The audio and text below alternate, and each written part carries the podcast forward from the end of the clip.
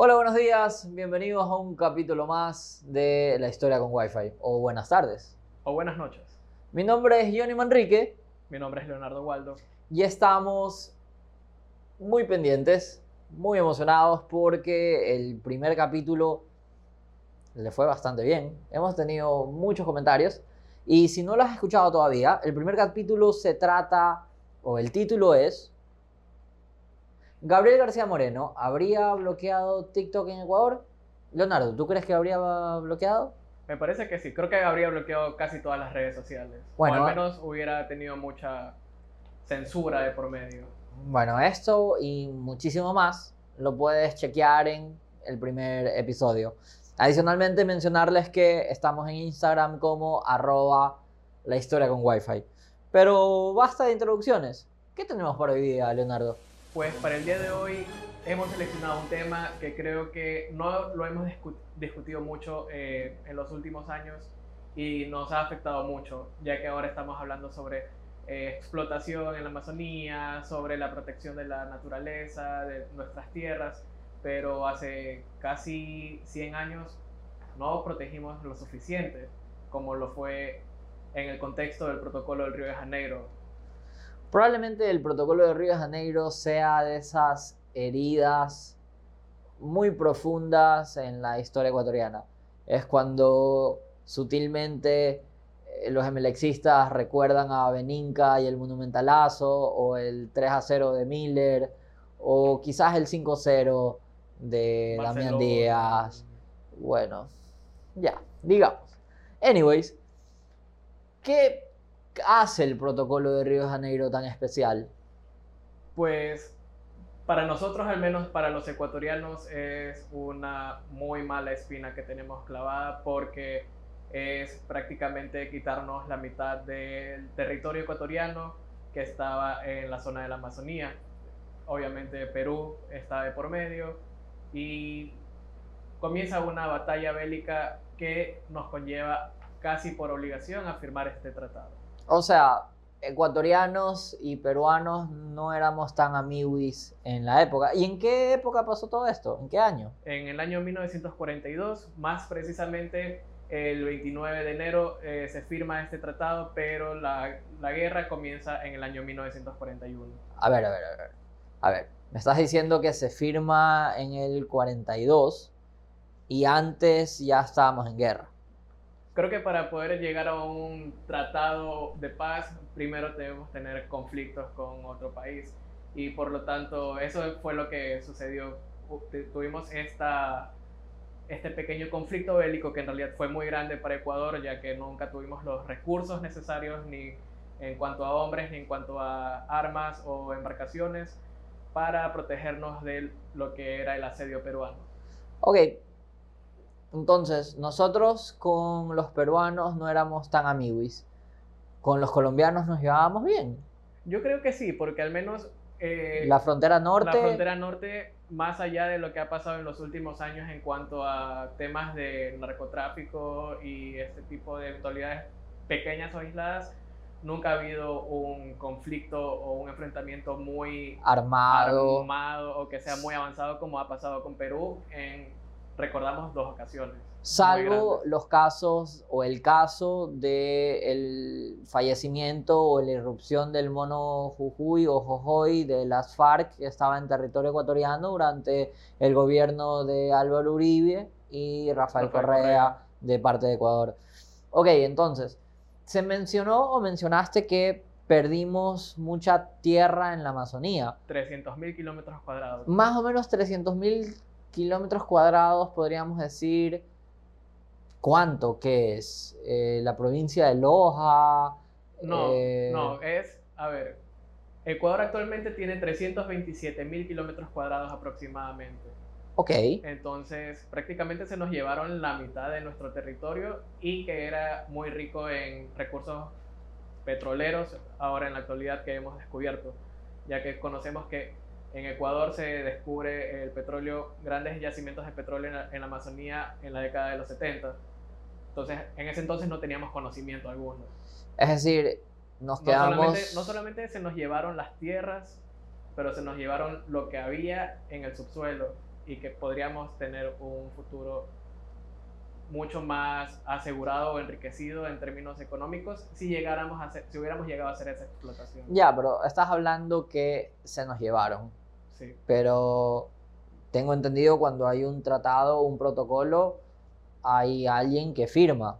Tú firmas un contrato y tienes un acuerdo. Y bajo lo que escucho hay un acuerdo que también lo firma la gente de Ecuador. Claro, pero Nuestra gente. hay un poco de presión internacional para lo que debemos de recapitular un poco en cuanto al contexto de todo lo que es el conflicto armado y el, el posterior Tratado de Río de Janeiro. A ver, entonces, vamos en orden. ¿Qué estaba pasando o qué pasó antes del protocolo para que llegáramos a regalar tanta tierra? ¿Cómo empieza toda esta historia? Pues bueno, eh, pongámonos en el año de la creación de la República, que es el año 1830. En 1830 es hace full tiempo. Sí, y son, y son más de 100 años antes de este tratado y de este conflicto con Perú. Entonces es como cuando no pagas los prediales y no pagas un año el predial, no pagas otro año el predial, esa casa va- pasa de una generación a otra generación y de un momento llega la gente del municipio y te dice, me llevo la casa, Ajá, exactamente, se te acumula la deuda. la deuda, los problemas. Sí, es, Es esa cajita que no la quieres abrir porque sabes. que hay algo ahí y que no quieres ver lo que hay adentro. Ok, entonces eso pasó con los inicios de la República en cuanto a nuestros límites, se podría decir. Sí, eh, en primera instancia no estaban muy claros los límites que había entre Ecuador y Perú, por más de que estaban demarcados dentro de la, de la demarcación de cada república que conformó a la Gran Colombia, es decir, Venezuela, Colombia Ecuador, con, su, con Perú, por ejemplo, en el caso de Ecuador, que éramos vecinos, o somos vecinos, eh, perdón, en la actualidad, pero en el año 1830 y desde el año 1830, Ecuador sabía que estos territorios eran nuestros, pero Oh. los teníamos deshabitados por, ya sea por eh, las dificultades del acceso a las zonas, eh, por que simplemente hubo quemiportismo en cuanto a la protección de estas tierras, o simplemente dijimos, bueno, pero son nuestras, entonces ya está. Más, te voy a poner un ejemplo un poco más claro. Es como si tuvieras una hacienda grande, muy grande, ponte Ya. en, qué sé yo, en, en los ríos o en el oro. Ya, Estás tan seguro que ese es tu territorio que ni siquiera te preocupas en poner una cerca. ok. Tú tienes tu casa en el centro de la hacienda, o sea que tu hacienda es tan grande que no tienes ni siquiera una mirada, una supervisión a estos límites.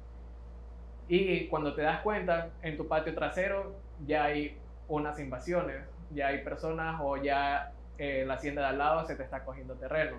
¿Y tú qué puedes hacer si ya está muy avanzado eh, la invasión, por así decirlo? Pero tu finca no tenía documentos que cercioraran que era tuyo o habías limitado en ningún momento. pero aquí es donde entra la parte del conflicto, porque Ok. por más que tú puedes decir, ya, pero esta hacienda es mía o este territorio es mío, el que se te está cogiendo te dice, ya, pero yo ya estoy aquí desde hace mucho tiempo, ¿qué vamos a hacer? Y más si es que el de la hacienda de al lado está mucho mejor equipado para defenderse. Ok, entonces, Tú ya dejas de ser el dueño y comienzas a ser el invasor de tu propia tierra, por así decirlo. es como que tú tengas una pizza entera y de un momento a otro se te llevan la mitad de la pizza. Algo así pasó con Ecuador en cuanto a su territorio. Tenías un Sí. territorio de 600.000 kilómetros y de un momento a otro, plácate. Chao. Sí. Ok, entonces, ¿cómo empieza este conflicto bélico? Ya sabemos que em, llegan los peruanos. ¿Hasta qué punto llegaron? Se empieza a posicionar eh, bases militares en territorio reconocida, reconocido como ecuatoriano. Ya, pero nosotros también tuvimos bases gringas acá y nadie se enojó mucho. Pero Es más, ayudaron a bajar el narcotráfico y muchas operaciones en Manabí. Fue altamente creo favorable. Que, creo que ahí hay una diferencia y es que creo que nosotros llegamos a un consenso con Estados Unidos para aceptar esas bases. Ah, en cambio, Perú simplemente dijo expropiese, básicamente. Como que alguien llega a tu casa y se pone en el jardín y hace un camping y dice, esta es mi casa. Este es mi jardín. Este es mi jardín. yo estoy aquí, yo no sé qué haces tú acá. Es como ese inquilino que no se te quiere ir o ese amigo que se invita además y está todas... Es como que ya se acabó la fiesta, ya te puedes ir a tu casa y no se va. Ya le pones el himno nacional o esas canciones ya para, Para que- decir, ya, chao. Mi mamá habría puesto la escoba en la puerta o algo similar para que la gente se vaya, pero Perú no se quiso ir, entonces montaron sus bases ya para quedarse. Sí, y eso nos lleva al año 1936, en el que Ecuador tiene, va hasta Lima, eh, unos representados ecuatorianos, a firmar eh, un documento reconociendo que existían estas posiciones militares, estas bases militares de Perú en el territorio que años después iban a intentar reivindicar. Es decir, era simplemente decir, sí, tú tienes bases peruanas, Pero eso es mío. pero eso es mío. Ya. ¿Y qué pasó después? Pues podemos avanzar cuatro años más O sea, en cuatro años ahí no pasó nada más. Fue como que sé que estás ahí, pero igual eso es mío. Claro, es que también creo que debemos de hablar de que en esa época no teníamos mucho acceso a la información, es decir, no podíamos saber ni siquiera o imaginar eh, nosotros, ciudadanos civiles mortales, que teníamos eh, al vecino país metiéndose cada vez más, más y más a nuestro territorio. Así como tienes polilla en tu mueble y no te das cuenta hasta que empiezas a ver el, el polvito y todo Y se te cae consumido. la pata de la silla, correcto. ok, ok. Entonces, cuatro años después, en el año 1940, asume la presidencia del Ecuador el doctor Carlos Alberto Arroyo del Río. Él, cuando llega, diez meses después, comienza una batalla bélica. Es Oh. como llega a la casa y cuando llega se está incendiando. O sea que la mesa no estaba servida para Carlos No, Arroyo me parece Río. que no eran las mejores Condiciones. condiciones para poder asumir una presidencia en paz. Ok, Eh, ¿y dónde nos empiezan a atacar? Eh, ¿O qué pasa? O sea, es- tienes una guerra con Perú. nosotros podemos imaginar que en el sur de Ecuador, la frontera sur entre Ecuador y Perú, ¿has ido alguna vez a comprar algo de aguaquillas o aguas verdes? No, No tienes conocimiento. No. Que ahora hay un puente nomás que si uno de los dos países quiere cerrarse, chao. ponen unas mesitas ahí y cerrada la frontera. Ya. Bueno, lo que pasó fue que por el oro ah, eh, entran las milicias peruanas o el ejército peruano y comienza a invadir de a poco la provincia del oro. Llegan hasta Machala, tenían el objetivo de llegar hasta Guayaquil. Aquí es donde el ejército ecuatoriano eh, logra replegar de manera, se podría decir que heroica, porque está muy di- diezmada, ya sea por menos eh, soldados, menos presupuesto, Armamento. armamento, ni que se diga, era como batallar una AK-47 contra una pistola de balines. Entonces, Wow. sí, Ahorita podríamos decir que Machala, uno de los principales o una de las plazas principales de generación de empleo y producción del país sería peruano. Es decir, Vito Muñoz sería sería peruano. peruano y ¿Cuántos quizás años tiene Vito Muñoz? no te sabría decir, más de 50 probablemente, pero Ah, pero está lejos, sí. Pero eh, lo más seguro es que cuando Laura en América decía que pase el desgraciado y regalaba carritos sandwicheros, ha de estar o pudo haber dado carritos encebollados. O imagínate, el plátano en la gastronomía peruana, los bolones, el tigrillo, o sea, no, no habría sido tan feo. Sí, Aunque imagínate Guayaquil jugando el clásico Barcelona, Alianza Lima. No, no, no, no. ¿Ceviche no. hipijapa o ceviche limeño?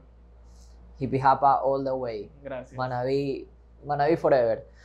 Ok, se nos están metiendo hasta la cocina. Están mucho mejor armados. ¿Qué pasa después?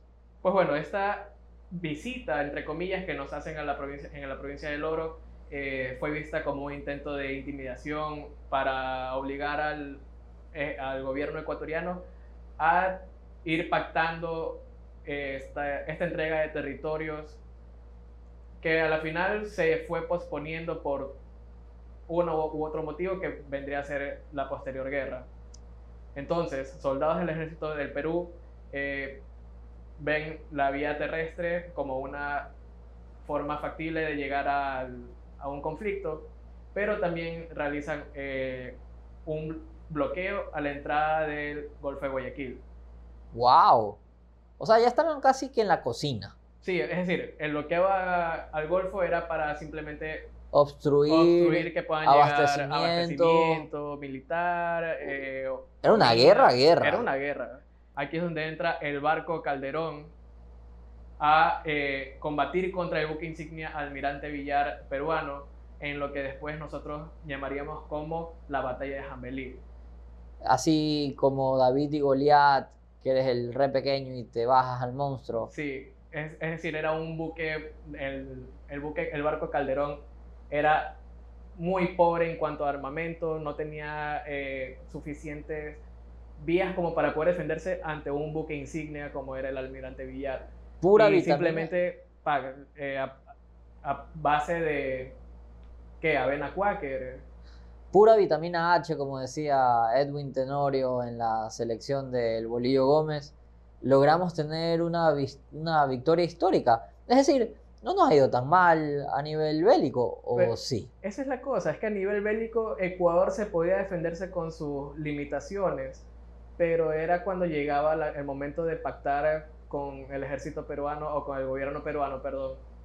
Ahí venía el problema, porque luego de, este, de esta batalla de Jambelí, eh, hay una tregua entre ambas naciones, entre Ecuador y Perú, que luego nuevamente fue violentada por Perú, que vuelve a investir a través de la provincia del Oro, eh, y luego de muchas gestiones, conversaciones entre gobierno ecuatoriano y peruano, se da un cese al fuego definitivo.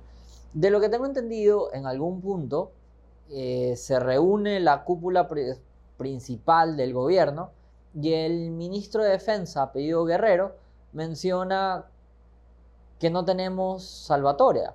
Es decir, que no tenemos escapatoria ya que el gobierno peruano o el ejército peruano tenía un poderío considerable que nosotros no teníamos. No teníamos armamento, eh, el tema aéreo no nos iba muy bien. En el tema marítimo, Ni que se diga, o sea, Pocón, por ahí pocón. teníamos nuestro buque, pero eh, pocón pocón. pocón, muy pocón. Y a nivel armamentos, equipamiento, no estábamos tan bien. número de soldados, es decir, creo que la educación de dentro de la milicia no era tan buena como para poder replegar a un ejército peruano. ¿Tú Eh. tuviste familiares que estuvieron en el, en el ejército en algún momento? No, Mi, nunca. mi ab- mi abuelo dice que estuvo en el ejército en el año 57 y dice que era muy, muy, muy pobre eh, ser soldado en esa época porque no teníamos... Era muy improvisado más que nada la, la educación o la enseñanza dentro de las bases militares. Probablemente este comentario no le llegue bien a alguien con descendencia militar o a alguien que forma parte de eh, la academia militar. Sin embargo, sigamos con, con la historia. Es como que el Mushukruna, con el mayor de los cariños al ingeniero Chango en, en Mushukruna y en el estadio de Chaleche, se está enfrentando por Copa Libertadores al Flamengo con todas sus estrellas O al Millonarios de Di Stéfano y compañía. y no tendríamos grandes posibilidades. Entonces, hay esta tregua. Ya para el conflicto bélico y en qué momento entra la Cancillería y toda la diplomacia para cerrar este protocolo. Pues a inicios del año 1942, al fin Ecuador y Perú dicen, ok, vamos a sentarnos, arreglemos esto porque se está pudriendo todo en ambos lados. Es decir, no hay presión por parte de entes internacionales para firmar. Siempre hay presión de entes internacionales. Estaba, por ejemplo, Estados Unidos, estaba Chile, Argentina y Brasil como veedores de este tratado, pero no es que eran lo más imparcial del mundo si lo vemos de este modo, porque prácticamente obligaron a Ecuador a aceptar un tratado en el que se desprendía de 300.000 kilómetros cuadrados que eh, lo tenían pactado desde 1830. Es decir, una noche te dicen básicamente, hey, tienes aquí este papel, ya firma, porque ya no podemos soportar esto, o si no, simplemente el ejército peruano está en la frontera listo para volver a replegarse. Como ese empleador canalla que te hace firmar una carta de renuncia que tú no has renunciado para ceder todos tus derechos de liquidación y indemnización. Ok, ojo, aquí también hay que declarar un factor a favor de la historia ecuatoriana y sobre todo a los cancilleres que tuvieron una decisión muy pesada, ya que en la época, cuando se firma este protocolo en Río de Janeiro, la comunicación con el gobierno no era tan fluida. Ahorita podemos pegarnos un WhatsApp, un, un SMS inmediato o hacerlo vía Zoom. Pero te imaginas cuáles fueron los cancilleres que estuvieron, quiénes estuvieron con esta enorme responsabilidad de firmar un acuerdo y sobre todo es saber las condiciones en las que estábamos. Porque de esos 300.000 kilómetros, tengo entendido que ya más de 200.000 ya estaban ocupados por, el ejército peruano. Entonces, si ya sabíamos que Perú podía llegar hasta Guayaquil, se, se, llevaba Cuenca, se llevaba Loja, se llevaba Machala y probablemente Guayaquil, no es tan descabellada la acción de la firma, porque les trazas un límite de manera diplomática que a nivel guerra no existía. Porque si Perú metía primera, después metía quinta, y ya se iba con todo en seis revoluciones, probablemente Ecuador sea uno de los países más pequeños del mundo hoy en día, pero gracias a la adecuada intervención de estas personas. ¿Cómo se llaman los...? Por parte de la República del Ecuador estuvo el señor doctor Julio Tobar Donoso, ministro de Relaciones Exteriores, y por parte de la República del Perú estuvo el señor doctor Alfredo Solf y Muro, también ministro de Relaciones Exteriores del respectivo país. Te sabría decir que gracias al doctor Tobar Donoso, hoy en día hemos mantenido una república. Y más que nada creo que se salvaron muchas vidas, porque creo que nosotros hablamos mucho de, ah, sí, entregamos los territorios, pero al menos yo, Leonardo Waldo, digo, prefiero entregar unos territorios a los que nosotros no teníamos acceso antes que un derrame, un baño de sangre increíble a lo largo del el sur del país y quién sabe hasta dónde podrían haber llegado. Es cómico que luego de muchísimos años, en un tratado firmado en 1942, en medio de una guerra mundial. Ojo, en esa misma época Japón atacaba a Estados Unidos, que luego derivó a una relación familiar o amigable, amistosa, con este gobierno para que ellos en las Islas Galápagos pudieran tener ciertas maniobras bélicas en contra de Alemania e Italia y hay otro país, creo que es, ah, y Japón, evidentemente. A lo que quiero llegar con esto es que quizás Ecuador nunca manejó de una manera tan favorable las relaciones internacionales. Creería que fue un hito histórico bastante favorable para nosotros, aunque muchas personas piensen lo contrario. Claro, creo que eso abre un amplio debate al que podemos invitar obviamente a las personas que están escuchando este episodio a unirse a través de Instagram. Totalmente. Siempre es bueno escuchar muchas versiones, sin embargo, volver al tiempo, volver atrás muchos años, recordemos que el protocolo se firma en 1942 cuando ya teníamos más de un año de guerra. Luego, en los siguientes gobiernos, ¿qué pasó? Tenías a León Febres Cordero que no quería hablar del tema, que mencionaba que había una herida abierta. Hay fotos de Abdalá Bucarán y Alberto Fujimori disfrazados o más bien en una visita protocolaria comiendo eh, muy coloquialmente y finalmente la firma entre Yamil Mawad y Alberto Fujimori que cierra con broche de oro, con broche de vergüenza, este acuerdo entre dos países hermanos. Y con otra batalla de promedio que fue la guerra del Cenepa, que quizás podamos toparla en un próximo episodio, si es que a la gente le gusta. Creería que la guerra del Cenepa y lo dicho por Sixto Gran de Ni un paso, atrás, fue de esos momentos históricos en los que Ecuador tenía un enemigo en común y esta separación social se volvió una unidad considerable para vencer un enemigo en común y salvar muchísimas vidas, que al final del día es lo que más pesa sobre el territorio. Eh, finalmente, a la 1 y 20 de la madrugada del 29 de enero de 1942, el Palacio de Itamaraty fue testigo de la firma, casi obligada y bajo amenazas, del protocolo de Río de Janeiro. Como ya lo dijimos anteriormente, más de 300.000 kilómetros cuadrados desaparecieron de nuestro mapa.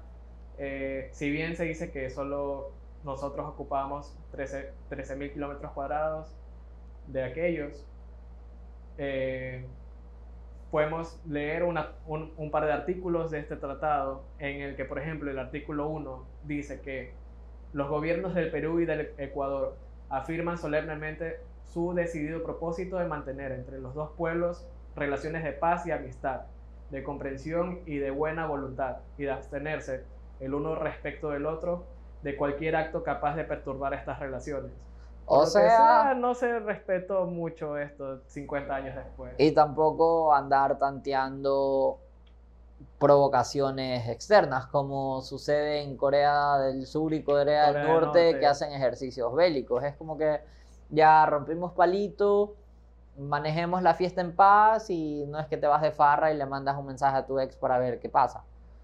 Correcto. Espero que no hagas eso, Leonardo. No, ojalá que no. ok, y otro punto que también debemos mencionar es que la participación de estos veedores internacionales, estos países amigos, aliados, también pusieron en jaque a la acción internacional del país. Es decir, cuando en acuerdos bilaterales o en votaciones habían un representante de Brasil o un representante de otro país, Ecuador votaba por el representante brasileño. Cuando existía un representante de un país versus un argentino, votábamos por el argentino. Estábamos muy condicionados a siempre agradar a estos países vedores. Y existió en algún punto una preocupación gigantesca cuando el secretario de la OEA, el peruano apellido Villar, fue nombrado y casa adentro pensábamos que era tener a tu enemigo de rector del colegio, que ya te ibas a quedar de supletorio y el hijo del rector era el que te hacía bullying y no podías quejarte porque era el hijo del rector. Algo más o menos así, ¿no? Sí, me parece. La historia del protocolo de Río de Janeiro deja muchísimas dudas. Es una herida, muchas afirmaciones, es, como dije, una herida latente para muchos superada para otros, pero quizás al final del día podemos ver a nuestro vecino Perú como un buen vecino. ¿Cómo lo hubiéramos, lo hubiéramos manejado actualmente con el uso de las redes sociales en el, momento del conflicto bélico? Si te fijas... No sé si tú tienes la misma sensación de que al menos nosotros ya estamos muy eh, deshumanizados por un sentido de que tenemos tanto acceso a tanta información, a tantos conflictos, a tantos videos, que ya es como que ah, otra batalla más. ¿Hubiera tenido el mismo impacto hoy en día? Hoy en día probablemente se habría polarizado más el país. Tienes mucha gente, muchas personas, en las que me incluyo, que van a priorizar la vida de sin número de poblaciones y que no tenemos que llegar a los fusiles, a los fusiles para llegar a un acuerdo. Decía lo del Faro que no se puede perder con papelitos lo que hemos ganado con fusiles, pero tampoco podemos sacrificar vidas en bien de una situación la cual tenía más de un año afectaciones y luego, como hemos visto, tomó la vida y generó diferentes guerras y malas relaciones. Yo creería que eso es todo por hoy. Entonces, para cerrarlo y tener las ideas finales, ¿el protocolo de Río Janeiro te parece algo vergonzoso para el país? ¿O es un capítulo más que deberíamos estudiar más? Creo que se tiene que estudiar más porque a la final siempre hemos crecido con esta idea de que ah, entregamos mucho territorio, como que entregar los territorios fue algo así de fácil y no entendemos las secuelas que puede tener una guerra como tal dentro de una nación. Y más cuando teníamos una desventaja considerable. Cuando teníamos todo para perder. Cuando un embajador ha sido durante muchísimos años y un presidente ha sido eh, vejado o tenido una posición negativa respecto a su imagen, quizás es un buen momento para sentir aún más empatía y ponernos en sus zapatos. ¿Qué habrían hecho ustedes? Porque teníamos un ejército quizás en una condición inferior, seguro en una condición inferior del ejército peruano, y ya teníamos a estos vecinos en nuestro patio. Si es que mañana personas de otro país entran a tu casa, están en tu jardín y tienen la enorme posibilidad y los ves armados de entrar a tu casa, ¿tú cedes tu jardín para salvaguardar la vida de tu familia o peleas por tu jardín? Las respuestas o la opinión que tenga nuestra, nuestra audiencia la pueden compartir a través de nuestra red social principal que es Instagram al momento, la historia con Wi-Fi. Y estaremos muy gustosos de leerlos. Esto ha sido todo por hoy. Mi nombre es Jenny Manrique. Mi nombre es Leonardo Waldo. Y nos vamos a Remember Histórico en otra ocasión.